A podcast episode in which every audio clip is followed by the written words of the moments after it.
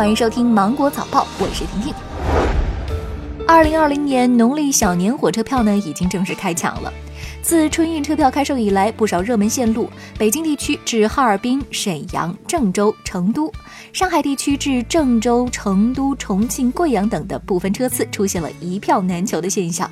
相关部门出台政策保障运力的同时，票贩子作罢等也成为了重点打击对象。工信部发布关于侵害用户权益的行为 App 报告，腾讯 QQ、QQ 阅读、搜狐新闻、闪送、人人视频、高铁管家、幺二三零六火车票、每日优先等四十一款 APP 存在违规收集、使用用户个人信息、不合理索取用户权限、被用户账号注销设置障碍等部分问题，未完成整改。民政部、国资委等五部门联合公布关于劳动密集型企业进一步加强农村留守儿童和困境儿童关爱服务工作的指导意见，要求劳动密集型企业要加大对农村留守儿童和困境儿童的困难职工家庭的帮扶力度。自二零二零年一月一号起，东航、国航等多家航空公司京沪航线经济舱全价票价格再次调整，上涨到一千六百三十元。而目前京沪线全价票为一千四百八十元。京沪航线曾经历多次涨价，二零一八年六月，经济舱全价从一千二百四十元上涨到一千三百六十元；二零一八年十二月上涨至一千四百九十元。北京至上海航线是中国最重要的航线，直飞航班数量和旅客运输量均位居第一。